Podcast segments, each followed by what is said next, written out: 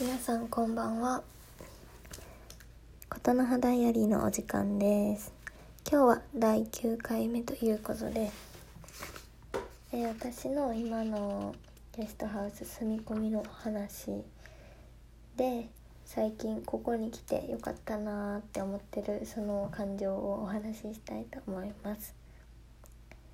でまあ前回の回でお話ししたんですけどその私のゲストハウスに住み込みで働きながらえっと大学に通ってるんですよね。でそこが結構なんかシェアハウスみたいな感じになりつつあって、まあ、ゲストハウスなんでいろんな部屋結構ホステルでいっぱい部屋があるんですけど普通にそこをお客さんにも出しててで今ヘルパーとして住み込みのスタッフが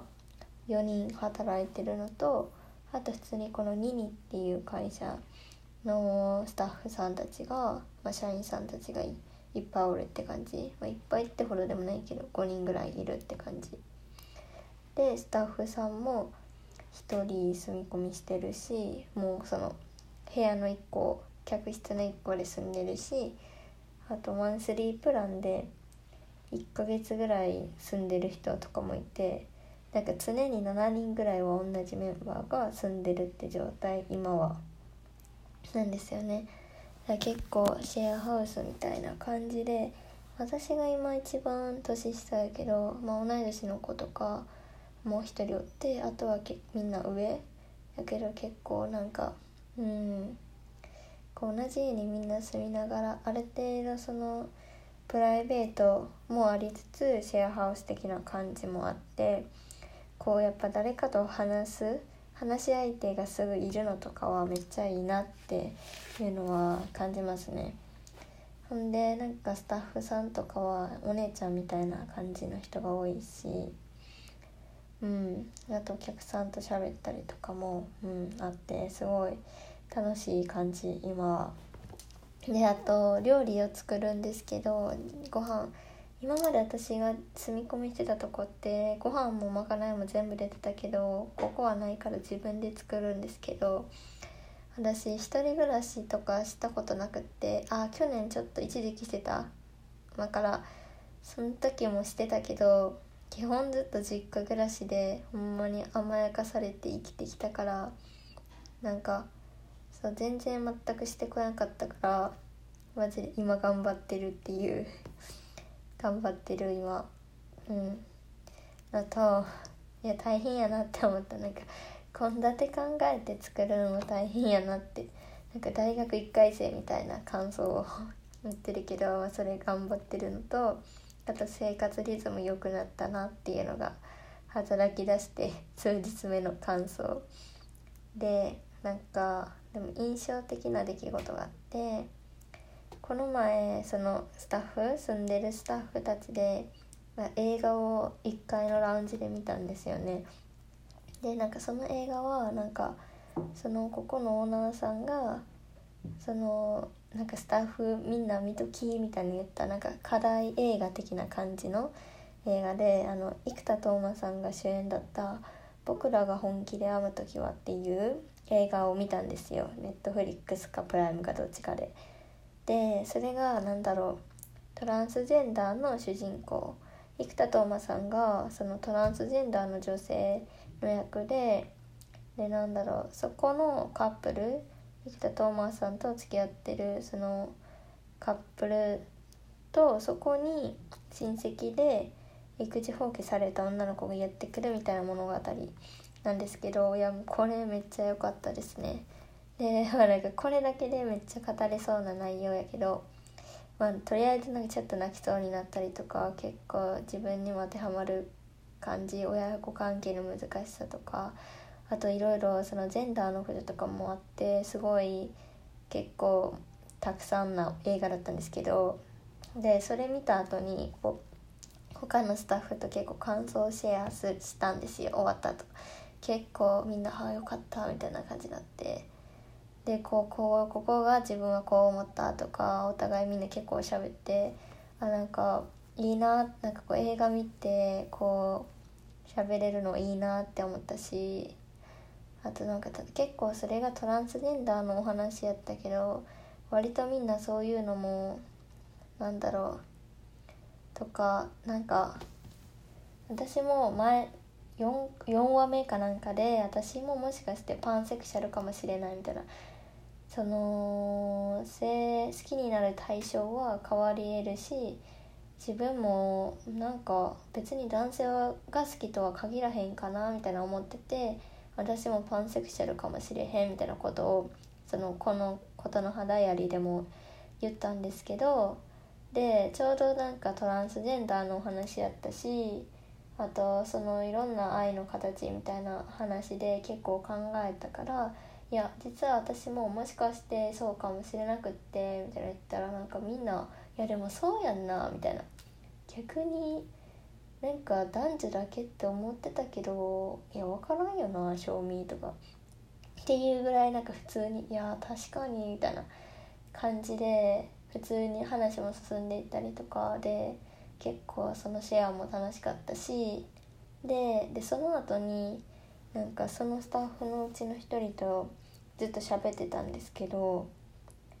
そうそのまま感想シェアの流れからでなんか結構、まあ、まだ言うて来て2日目ぐらいだったんですよ私が。でなんかなんでここ来たんとか今まで何してたとか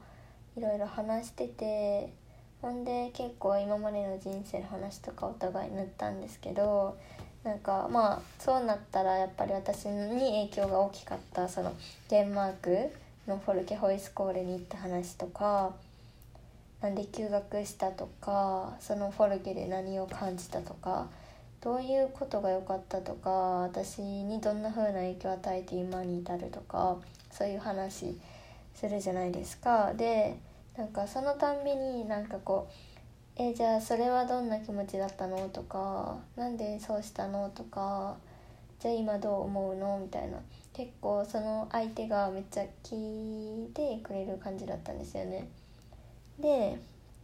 すごいこうお互い喋ってて「えなんでなんだろう?」みたいなこう私も「なんでだろう?」とか「なんでそれ選んだんだろう?」とか私はそれをどう感じたんだろうとかすごい考えるっていうか確かにってこう振り返ったりでそれを話すとあれも本当に言ってよかったんだねとかなんかこうすごい肯定的な感じで話進めてくれる感じだったんですよね。でめっちゃ話しててなんか良かったなって思ったなんか温かい時間だったなって思ってなんかなんだろうで昔からっていうかよくあるんですけどなんか自分の中にある大切な気持ちなんか素直な気持ちとかちょっと奥にある気持ちを誰かに話そうとするとなんか涙がちょっと出てしまう癖があるんですよね。でそれは決してなんか悲しくて泣いてるとか泣きたくて泣いてるわけじゃなくってでもなぜかなんか私の心にあるすごく本当に大切な部分の気持ちが表に出る時ってなんか涙が出てしまう癖っていうかそういう性格なんですかね。なんか昔から確かにそういう時があってなんかその日は めっちゃ喋りながら何回か泣きました。なんかね会って2日目ぐらいの人間なんですけどでもすごい喋ってて温かくてなんかあ私の本当の部分の感情が今出そうっていうかいや喋りながら泣いたりしてなんかでもこの感覚は久々だなって思いましたなんか。なんかそれこそフォルケに行った時も結構ゆっくりこうやって例えば映画見たりその後喋ったりとか授業も夕方の4時までだったから結構コーヒー飲みながら友達と喋ったりとかそういう時間めっちゃあったんですけどでまあ軽い話もめっちゃするしでもなんかそこにいた日本人もそうやし、まあ、日本人とは一番深い話をしたなっていう本当に助けられたしたくさん深い話してっていうのもあるしあとほんまに仲良くなったデンマークの子。私にとってほんまに心許せる子は2人だけやったけどでもその彼女たちとなんかこう話してる時とか結構今までこういうことがあって私はここに来たとかこういうことをしたいとかこうゆっくり喋ってるとなんか泣く泣いたこと結構あるんですよね。なんか泣いたっていうか涙が出てきちゃうみたいなことがあってなんか本当になんか自分の素直な気持ちを出すのって大事だなって思うしでもなんかこの感覚普段はなかなかないんですよね。なんかゆっくり自分と向き合いながら何かを話す時っていう感じかな。なんかでもそれってすごく大事なんだって思うんですよね。なんか泣きたくはないって思うけどでもいいデトックスでもあるかなって思うし逆に普段そうやってゆっくりこう自分は何でそうしたんだろうとか今私は何を思ってるんだろうとかそういうのをゆっくり誰かと話すことまあ一人でもそうだけどなかなかないなって思ってなんかそういう時間を持てたことっていうかそういうことができる環境と人が周りにいるのはすごくここを選んでよかったなっていう風にまあまだ働き出して1週間経ってないんですけどなんかすごくフォルケにいた時のような感覚を思い出してなんか胸がいっぱいになったっていう出来事がこの前ありましたね。なんかそれは結構うーんなんだろうやっぱりそれだけ普段なんか自分の感情とかは感じないようにしてるのかなとか思っていや別に感じないようにしてるつもりはないんですけどね。こう改めて向き合うとでそれを何か言葉にしようとするとまあなんか気持ちって言葉にした時点で完全にそうかと言われればそうじゃないけどでも何かこう私はこうだって思うその向き合うことってすごくなんか心にくるな って思った。思ったっていうかなんかこう心が感じてるなって思ったっていう出来事があって。でもなんかすごい胸が温かくなったっていうね出来事がありました。まあなんか皆さんどうなんだろう。なんかたまに自分の気持ちを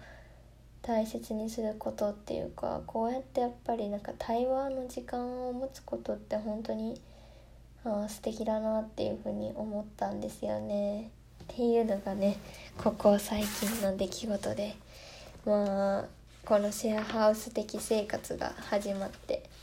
12月年内ぐらいには年内まではいようととりあえず思ってて少なくとも大学の冬休みが始まる前まではなのでまあこれからもここの生活楽しんでいこうと思いましたっていうね 日記でした。はい。今日は聞いてくれてありがとうございます。じゃあまた次回お会いしましょう。さよなら。